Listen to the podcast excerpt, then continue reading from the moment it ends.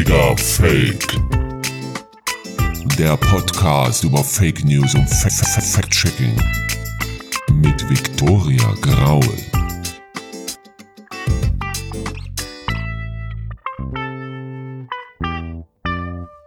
Hey, wie verrückt ist das denn? Du da draußen bist gerade Teil einer Weltpremiere.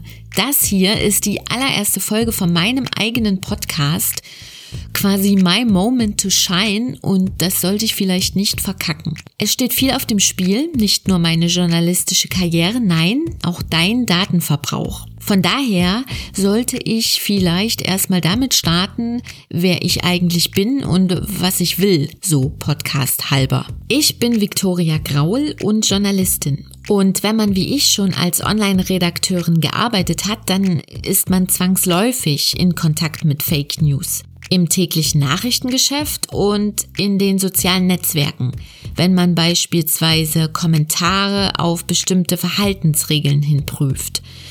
Und was mir da so unter die Finger gekommen ist, das ähm, hat mich teilweise sehr entsetzt. Dieser Hass, diese Ignoranz und teilweise auch diese Unwissenheit der Nutzer. Von daher will ich dir bei Digger Fake auch Serviceaspekte liefern. Vielleicht hilft das sogar, so einen Perspektivwechsel in den Umgang mit den sozialen Medien zu bringen. Es bin aber nicht nur ich, die dir die Themen Fake News und Fact-Checking näher bringt. Nein, zum Erfolg dieser Sendung tragen auch meine Gäste bei. Ich treffe für dich jetzt regelmäßig Experten aus ganz verschiedenen Bereichen und wir erklären dir Zusammenhänge, denn hinter jeder Fake News steckt auch immer ein System. Ja, und damit würde ich sagen, let's do it. Setz dir die Checkerbrille auf, los geht's. Digga Fake. Zum Auftakt gibt's das hier auf die Ohren. Wie erkennt man Netzpopulismus? Klar, im Internet gibt's gigantische Berge an Daten und Informationen. Doch Meinungen und Ansichten sind manchmal so formuliert, dass sie gezielt versuchen, auf deine eigenen Überzeugungen einzuwirken. Sie versuchen quasi dein Verhalten in eine politische Richtung zu drängen und geben dir simple Lösungen für ganz komplexe Probleme. Das definiert für mich im Kern Populismus. Wie anfällig sind nun Jugendliche für populistische Argumente? Darauf hat Matthias Albert eine für mich überraschende Antwort. Matthias ist Politikwissenschaftler der Uni Bielefeld und Leiter der Shell Jugendstudie. Das ist quasi die Bibel der Jugendforschung. Auch wenn der Mineralölkonzern hier Namensgeber ist und die Studie auch finanziert, inhaltlich haben Matthias und sein Wissenschaftsteam freies Spiel. Die nun schon 18. Studie erschien im Herbst 2019. Hier erhält vor allem das Thema Populismus viel Aufmerksamkeit und Matthias erzählt im Interview auch gleich warum. Für die Aufzeichnung treffe ich ihn in seinem Büro in Bielefeld. Wie könnte es anders sein? Ein Raum prall gefüllt mit Büchern, Regal an Regal und mittendrin Matthias und ich. Matthias, wir starten Digger Fake mit einem kleinen Fake News Spiel. Das heißt, stimmt's oder stimmt's nicht? Dafür habe ich hier mal etwas für dich vorbereitet und ich würde dich bitten, das äh, vorzulesen, kurz zu erklären, was du auf dem Bild siehst und dann mir einfach sagen, ob du glaubst, diese Meldung stimmt oder sie stimmt nicht. Noch ein kurzer Hinweis. So wie das hier drauf zu sehen ist, äh, wurde das auf Facebook gepostet von einem Nutzer. Bitte. Ja, vielen Dank. Also dann beschreibe ich mal zunächst, was ich auf dem Bild erkennen kann. Man sieht eine Landschaft mit vielen Ecken, durchzogen, wie das so in Holland üblich ist, von vielen kleinen äh, Flussläufen. Dadurch geht eine sehr breite Straße und auf dieser Straße sieht man bis zum Horizont nichts anderes als Traktoren. Und insgesamt, man sieht ähm, oben den Absender Josef Meyer. Unter Josef Meyer steht etwas in arabischen Schriftzeichen, das kann ich nicht lesen. Und dann steht, das frage ich mich auch, warum wird hier nichts gezeigt? Und dann so der eigentliche Post. Ich lese ihn mal vor. In Holland möchte die Regierung wegen des Klimaproblems 50 Prozent der Bauern die Arbeit wegnehmen. Die Bauern demonstrieren schon zwei Wochen mit 2500 Traktoren und blockieren Regierungsviertel und verschiedene Regierungsgebäude. Der Staat hat sogar Militär eingesetzt. Komisch, das, also falsch geschrieben, also nicht das, sondern mit SZ, sondern komisch, dass die Medien in Deutschland fast nichts darüber berichten. Passt bestimmt nicht ganz in ihren Plan. Man würde natürlich ganz stark vermuten, dass es sich hier um Fake News handelt, denn weder hat man etwas davon gehört, dass die holländische Regierung die Hälfte der Landwirte Landwirtschaft irgendwie enteignen möchte, noch dass das holländische Militär gegen landwirtschaftliche Betriebe oder Landwirte eingesetzt worden wäre, äh, was mutmaßlich stimmen könnte. Das Einzige, was da mutmaßlich stimmen könnte, zumindest in Deutschland hatten wir ja gerade in den letzten beiden Wochen ein paar größere Demonstrationen von Landwirten mit Traktoren. Es würde mich jetzt nicht wundern, wenn es die auch in den Niederlanden gegeben hätte, aber das äh, weiß ich natürlich nicht. Du hast recht, das ist eine Fake News. Das hat äh, Korrektiv auch analysiert auf ihrer Homepage. Daher habe ich auch diesen Post. Korrektiv ist ein gemeinnütziges Recherchebüro und das wohl erste Journalismusprojekt dieser Art in Deutschland.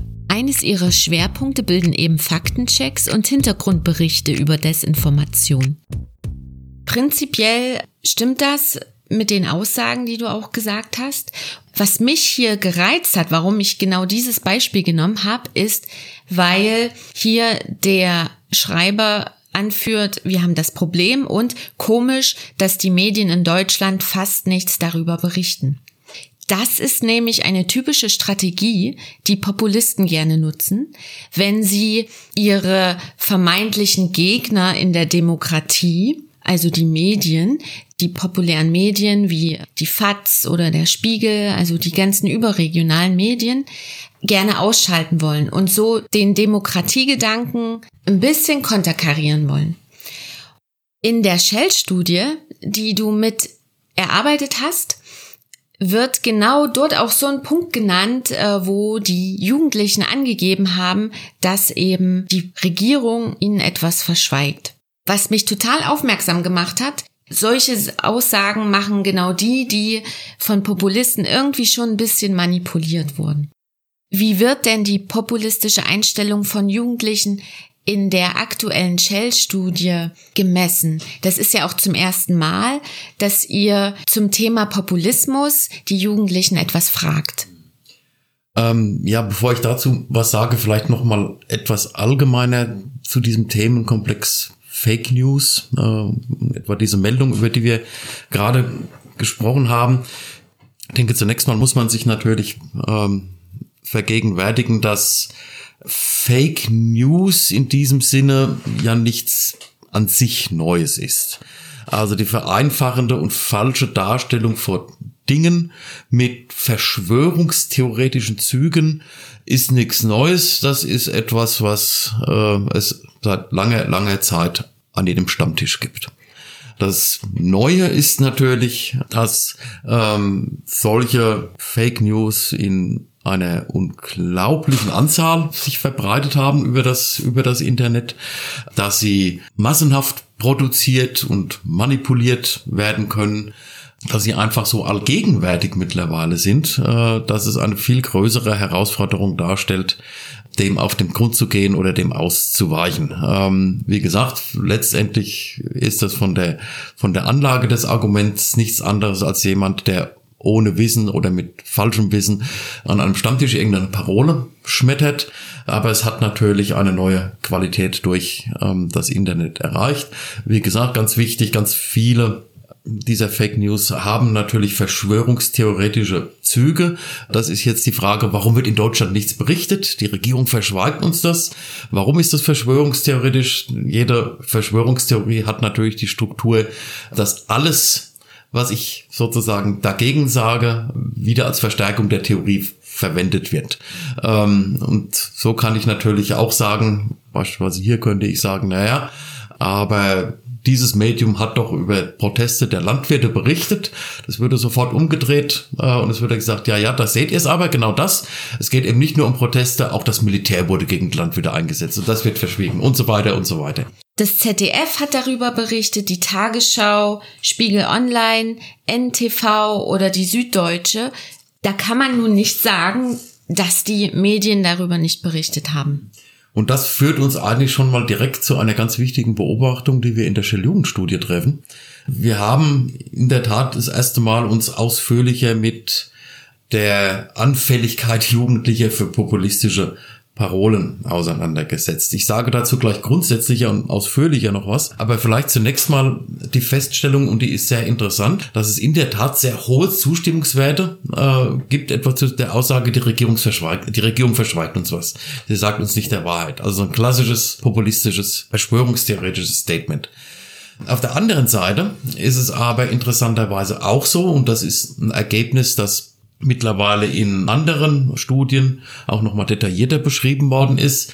Es ist durchaus so, dass die große Mehrheit der Jugendlichen, wenn sie gefragt wird, welchen Medien vertraut ihr denn am meisten, dass sie den höchsten Wahrheitsgehalt haben, es sagt eigentlich eine überwiegende Mehrheit, naja, das sind die sogenannten klassischen Medien. Das sind die großen Tageszeitungen. Also das wird schon realisiert. Der Gag ist natürlich, die schaut keiner und die liest keiner. Äh, man weiß zwar, also abstrakt, ja, also wenn ich das eigentlich überprüfen wollte, dann müsste ich wahrscheinlich da nachgucken. Aber das macht keiner. Man weiß es, aber man macht es nicht. Und das erklärt natürlich teilweise zumindest, warum solche Theorien und Aussagen auf so einen fruchtbaren Boden fallen. Aber insgesamt, um das jetzt vielleicht nochmal äh, in Bezug auf Populismus ein bisschen grundsätzlicher zu sagen, ja, die Shell-Jugendstudie hat sich das erste Mal ausführlich mit diesem Thema auseinandergesetzt. Es liegt natürlich auch auf der Hand. Also populistische Strömungen haben in den meisten europäischen und auch in vielen anderen Ländern ja nun in den letzten fünf bis zehn Jahren Hochkonjunktur. Ja, da haben wir ja den Brexit, Pegida zum Beispiel, auch die US-Wahl mit Trump. Das sind alles so rechtspopulistische Ideen, die da verbreitet werden. Ja, jetzt, jetzt muss man, jetzt muss man sagen, zunächst mal ist Populismus, also Populismus selbst ist ein Muster der Wahrnehmung und der Darstellung von Realität, das als solches zunächst mal nichts damit zu tun hat, welche politische Richtung oder Ausrichtung das hat. Also die Grundstruktur von Populismus, die ist die gleiche, ob es Rechts- oder Linkspopulismus ist. Der wird nur jeweils mit anderen Inhalten gefüllt. Zunächst heißt Populismus nicht weniger und auch nicht mehr, als dass gesagt wird, ich versuche das jetzt mal zu verkürzen, es wird gesagt, naja, eigentlich ist doch alles ganz einfach. Ne? Eine komplexe Welt, komplexe Sachverhalte sind doch einfach sind einfach. Und deshalb haben sie doch auch eine ganz einfache Lösung. Aber es gibt irgendwelche vorgestellten oder realen Eliten. Meistens wird verschwiegen, diejenigen, die das propagieren, dass sie selbst dazugehören zu dem, was sie selbst als Elite bezeichnen. Es gibt irgendwelche Eliten, die irgendein Interesse daran haben, dass diese einfachen Lösungen einfach nicht ähm, angewandt werden oder die einem überhaupt das wahre Ausmaß ähm, des Problems äh, verschwagen oder und dann je mehr man in diese Richtung geht, desto verschwörungstheoretischer gibt es. Es gibt natürlich dann auch äh, Strategien oder Weltverschwörungsinteressen. Ähm, die einem einfach verschwiegen werden. Aber das ist sozusagen ein populistisches Argumentationsmuster. Und das kann ich im Prinzip als Linkspopulismus oder als Rechtspopulismus auskleiden. Jetzt ist es so, dass insbesondere in Europa und natürlich auch in äh, Deutschland der Rechtspopulismus in den letzten Jahren viel, viel stärker aufgetreten und gewachsen ist ähm, als, als etwa der Linkspopulismus. Wir haben uns nun in der Shell-Jugendstudie gefragt, wie empfänglich sind denn Jugendliche für solche Argumentationsmuster? Und was wir da gemacht haben, ist Folgendes. Wir haben eine Reihe von Aussagen genommen, die gemeinhin von Populisten für ihre Zwecke verwendet werden.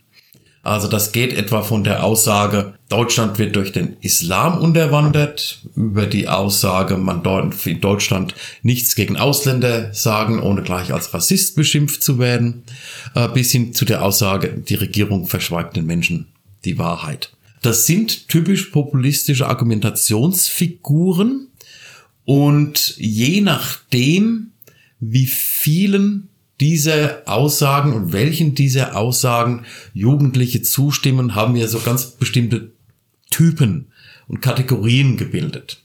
Diese Typen und Kategorien, die reichen von dem, was wir Nationalpopulisten bezeichnen, auf der einen Seite, bis zu den sogenannten Kosmopoliten auf der anderen Seite.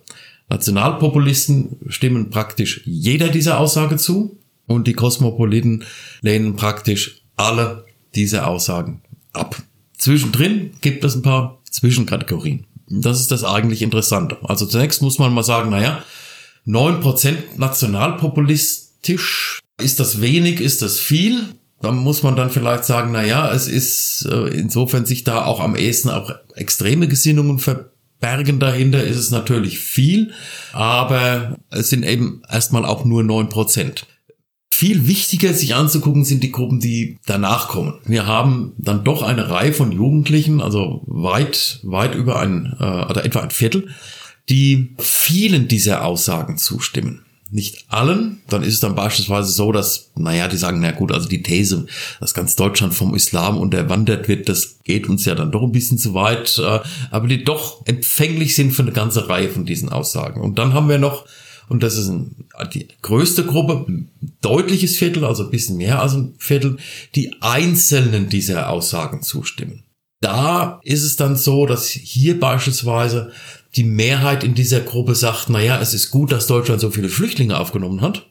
Aber gleichzeitig sagt hier eben auch die Mehrheit, man darf in Deutschland nichts Schlechtes gegen Ausländer sagen, ohne gleich als Rassist beschimpft zu werden. Das sind Feststellungen, das muss man jetzt mal sagen, die sind in weiten Teilen unabhängig von persönlichen Erfahrungen. Die bedeuten nicht unbedingt, dass die hier Befragten jetzt schon mal persönlich eine Erfahrung gemacht hätten, dass sie irgendetwas Schlechtes über Ausländer gesagt hätten und wären als Rassist beschimpft worden. Das mag bei Einzelnen vorkommen, aber das sagt das natürlich nicht aus. Also dieses, dieses sozialwissenschaftliche Erhebungsinstrument, das misst, wie empfänglich Jugendliche für solche Argumentationsmuster sind.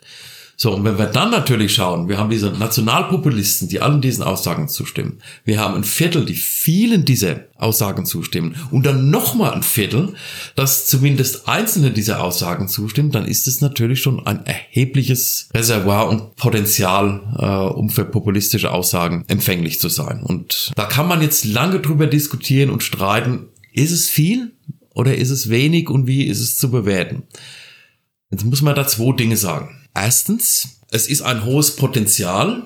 Man muss das aber im Verhältnis natürlich auch noch sehen, dass an anderer Stelle, etwa der Shell-Jugendstudie, schauen wir, wie offen sind Jugendliche für Vielfalt und alle andere gesellschaftliche Gruppen. Da sehen wir, da ist noch hohe Toleranz da.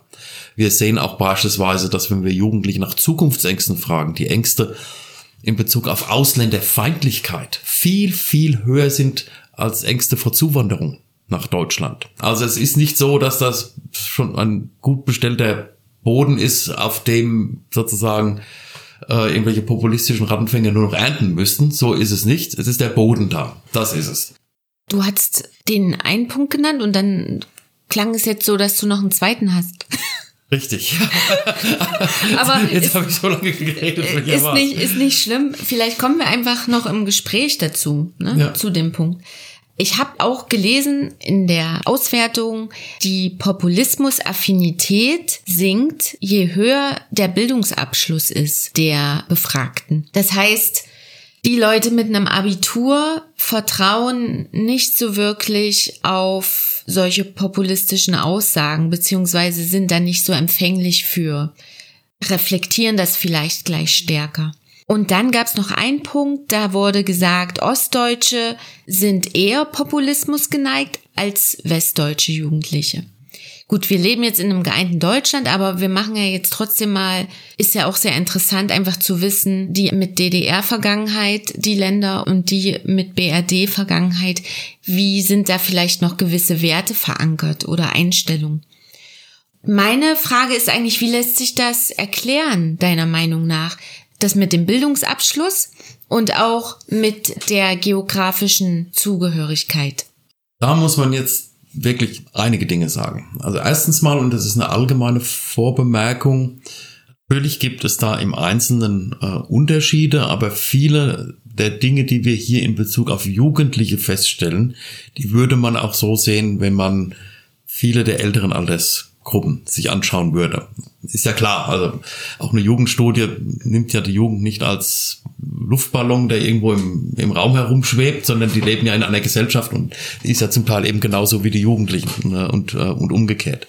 Das Zweite, was man noch vielleicht einfach sich ins Gedächtnis rufen muss, wenn man über dieses Thema redet, weil es ist kein einfaches Thema, ist, äh, dass wenn man im Rahmen einer in ganz Deutschland durchgeführten Erhebung zu Aussagen kommt, wie bestimmte Einstellungen und Meinungen mehr und weniger ausgeprägt sind, dann misst man zunächst einmal das und nur das. Ich sage das deshalb, weil wenn ich natürlich feststelle, Leute mit niedrigerem Bildungsgrad oder Leute aus den sogenannten neuen Bundesländern sind in der Tendenz eher aufgeschlossen für populistische Argumentationsmuster als solche mit höherem Bildungsgrad oder solche aus den westdeutschen Bundesländern, dann handelt es sich um eine relative Aussage. Das heißt natürlich, ich kann nicht sagen, na ja, ich habe einen niedrigen Bildungsabschluss und komme aus Ostdeutschland, ist gleich populismusaffin.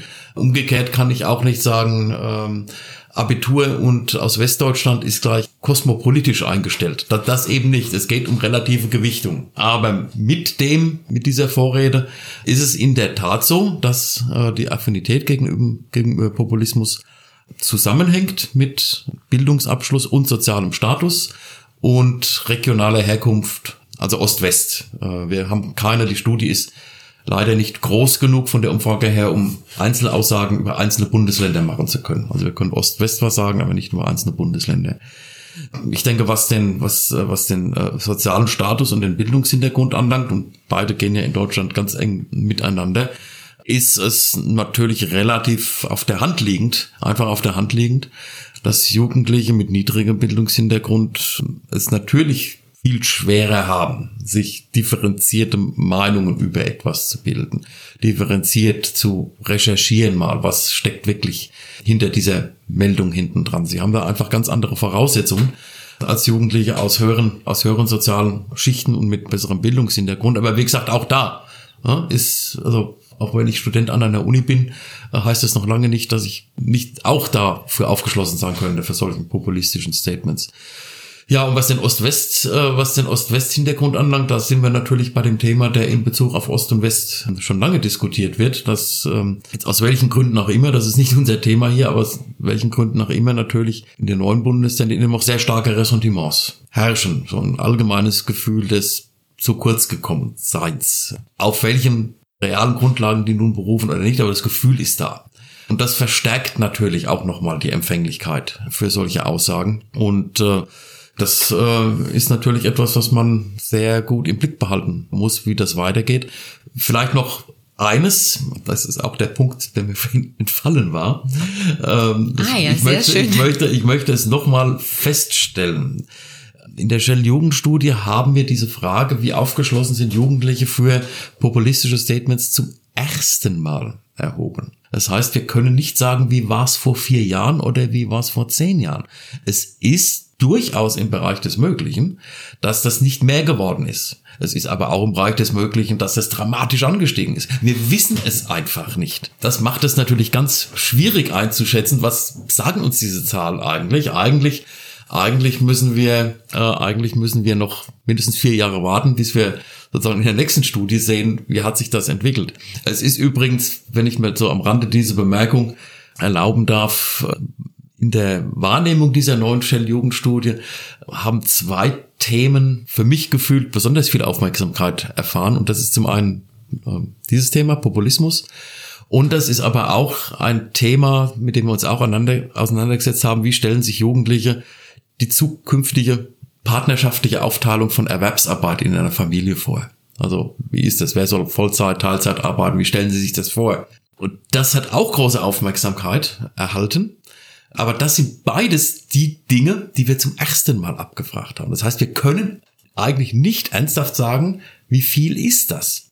Aber das Schöne, und das ist schön zu beobachten, ist natürlich, dass dadurch, dass man es nicht weiß, ist das jetzt viel oder wenig oder mehr geworden oder weniger geworden, ist natürlich jede politische Gruppierung aus jeder Richtung für sich gut verwursten kann wenn man herausfindet, dass zwei Drittel äh, sowohl der Mädchen wie der Jungs sagt, in der Situation, wo ich 30 Jahre alt bin und habe ein kleines Kind, sollte die Frau weniger arbeiten als der Mann, dann ist es erstmal die Feststellung, dass zwei Drittel das so denken. Ob das jetzt viel oder wenig ist, weiß ich nicht.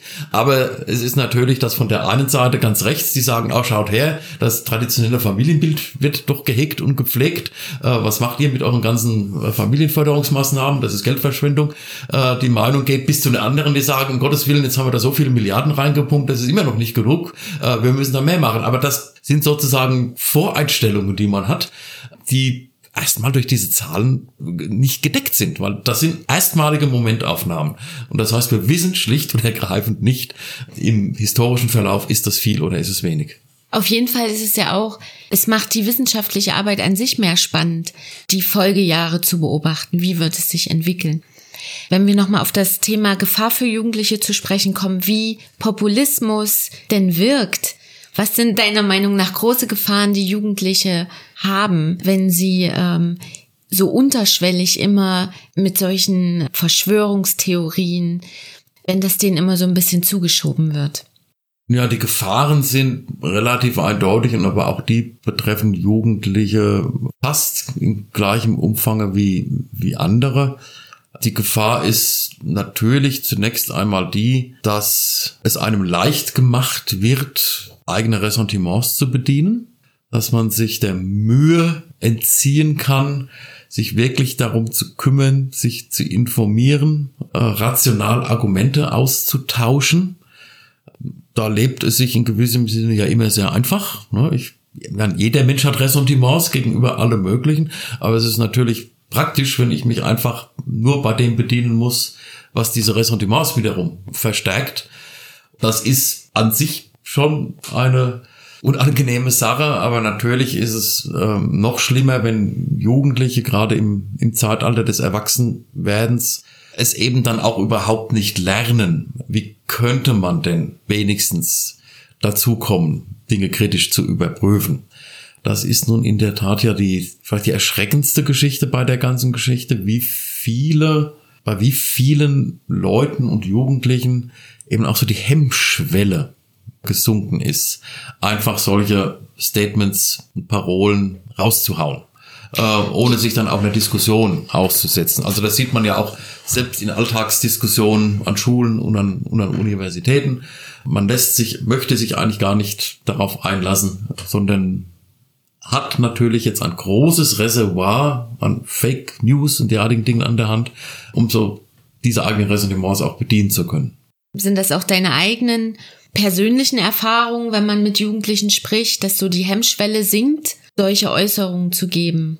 Ja, also das sind wie gesagt jetzt natürlich nicht nur Jugendliche, aber natürlich sinkt, also ist die Hemmschwelle massivst gesunken. Und ich meine natürlich primär im Internet. Und das möchte das nicht zu sehr vereinfachend darstellen. Das würde der Sache nicht gerecht. Aber wie gesagt, so ganz weit hergeholt finde ich diesen Vergleich nicht. Ähm, ich meine, früher mach das jetzt mal bewusst überspitzt, ja. Früher musste ich wenigstens noch in die Dorfkneipe gehen und mich an den Stammtisch setzen, um so eine Parole rauszukrölen und dann haben es fünf, sechs Leute außenrum mitbekommen. Heute setze ich mich an meinen Computer oder an dem Smartphone zur Hand und tippe irgendwas rein und schwupps äh, habe ich Tausende oder Zehntausende oder noch mehr Leute potenziell damit erreicht. Und die Hemmschwelle ist natürlich viel geringer, auch jenseits von Face-to-Face-Kommunikation, wenn ich einfach nur was äh, in die Tasten hau und dann auch die Reaktion darauf. Also die Hemmschwellen sind einfach viel geringer geworden. Ein wichtiges Element, das dazu führt, dass so eine Hemmschwelle sinkt, ist meines Erachtens auch einfach schon die Tatsache, dass es Filterblasen gibt, dass sich Jugendliche, wenn die in sozialen Netzwerken sind, in gewissen Gruppen einsortieren, zum Beispiel auf Facebook in bestimmte Gruppen gehen, weil dort ihr Interesse liegt, sich zu äußern, zum Beispiel zum Umweltschutz oder auf Instagram mit Hashtags wird da gearbeitet, Umweltschutz Bielefeld zum Beispiel. Wenn man sich eben dort bewegt, werden dann natürlich immer auch die Ansichten gespiegelt, die andere zum Thema haben, die ja deinen eigenen auch entsprechen. Genau, und das ist meines Erachtens auch ein Grund, warum Populismus auch so floriert einfach in solchen Netzwerken. Ja gut, ich meine, das, das ist natürlich in solchen auch virtuellen Netzwerken vom Grundsatz nichts wesentlich anderes, als was ich in jedem Betrieb oder in jeder Behörde an Gerüchteküche habe. Ja, also man redet oft über andere, aber nicht mit den anderen. Ne? Der Kollege ist, äh, habt ihr schon gehört und da, die, da, die, da. Ähm, da suche ich mir natürlich auch nur Leute, von denen ich weiß, bestätigen mir diese Meinung. Das ist ein ganz, das ist sozusagen äh, selbstverstärkender kommunikativer Vorgang, der als solcher natürlich überhaupt nicht, überhaupt nicht überrascht. Aber jetzt ist es natürlich gerade deshalb ganz wichtig bei Jugendlichen, dass sie dem ausgesetzt werden, dass sie dem nicht entfliehen können ja, dass sie in gewissem Sinne dazu genötigt werden, ihre Argumente auch zu lernen, zu belegen, zu lernen, wo hole ich mir Informationen her, wie wäge ich Informationen kritisch ab. So, und das den Jugendlichen zu vermitteln, denen es nicht auf die eine oder andere Weise eh schon vermittelt wird über das Elternhaus, das ist und bleibt natürlich primär die Aufgabe der Bildungsinstitution, sprich der Schule. Das ist natürlich eine Sache, wo man sich jetzt wirklich fragen muss, ähm, leistet die Schule das? Und ich glaube, hier muss die Diagnose aber auch einfach sein, nicht genügend. Und das hängt auf der einen Seite wohl damit zusammen, dass etwa Fragen politischer Bildung nur noch einen ganz kleinen Stellenwert äh, in den meisten Lehrplänen haben, in den meisten Bundesländern. Dass es oftmals natürlich auch an der Qualifikation von Lehrkräften liegt.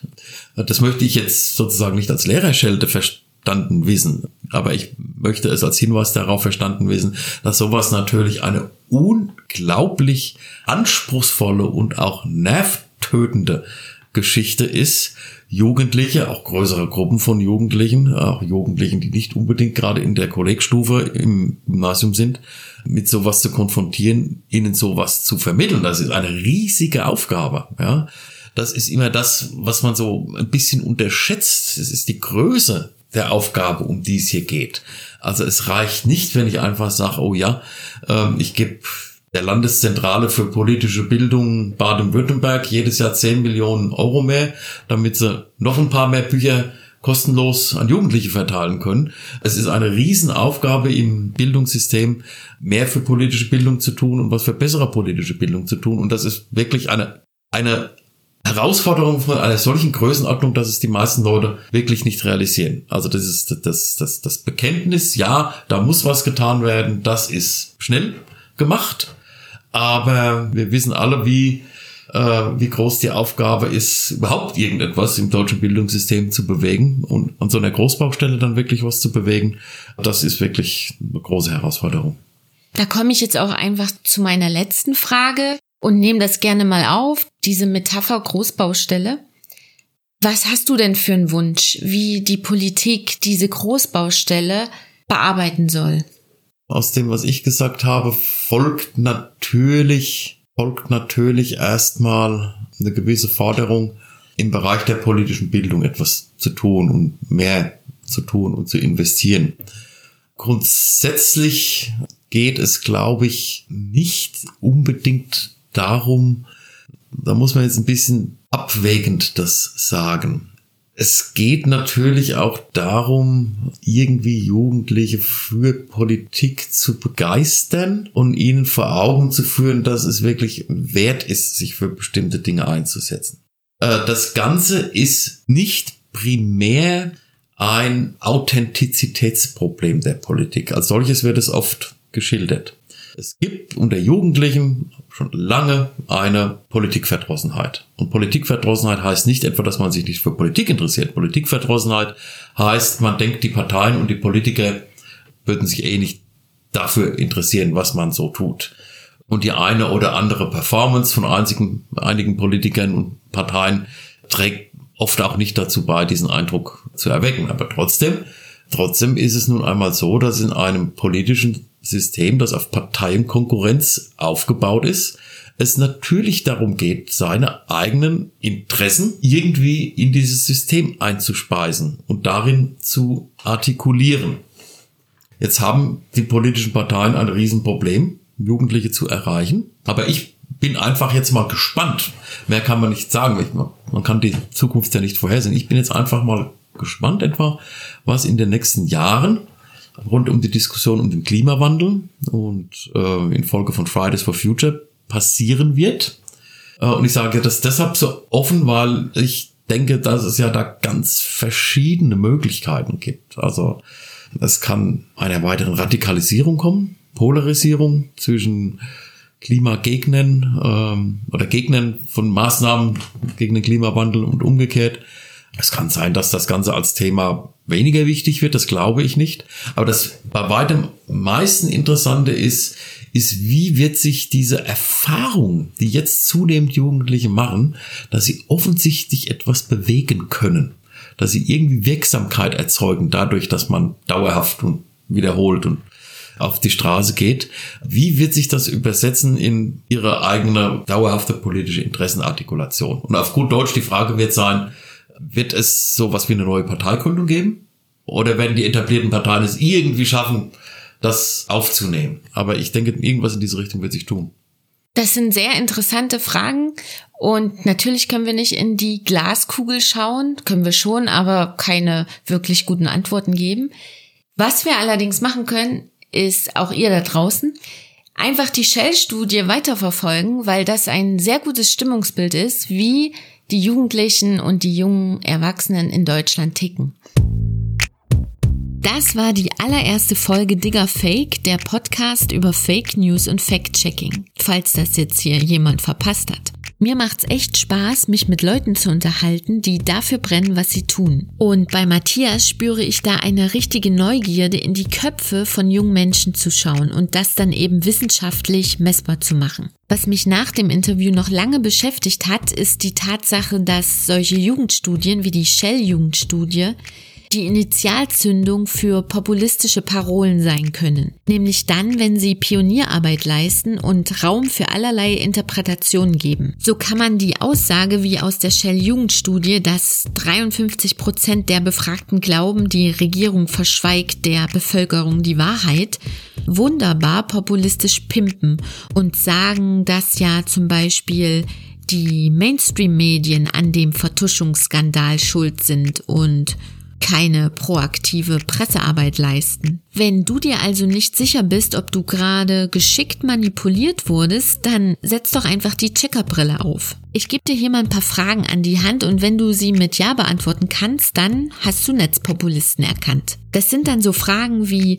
ist dir der Absender unbekannt? Werden in seiner Nachricht Ängste erzeugt? Gängige Klischees und Vorurteile aufgegriffen? Werden Menschen und Behörden beschuldigt, etwas zu vertuschen? Und vielleicht auch noch die Frage, werden Feindbilder aufgebaut, getreu dem Motto wir gegen euch oder gut gegen böse? Digga Fake.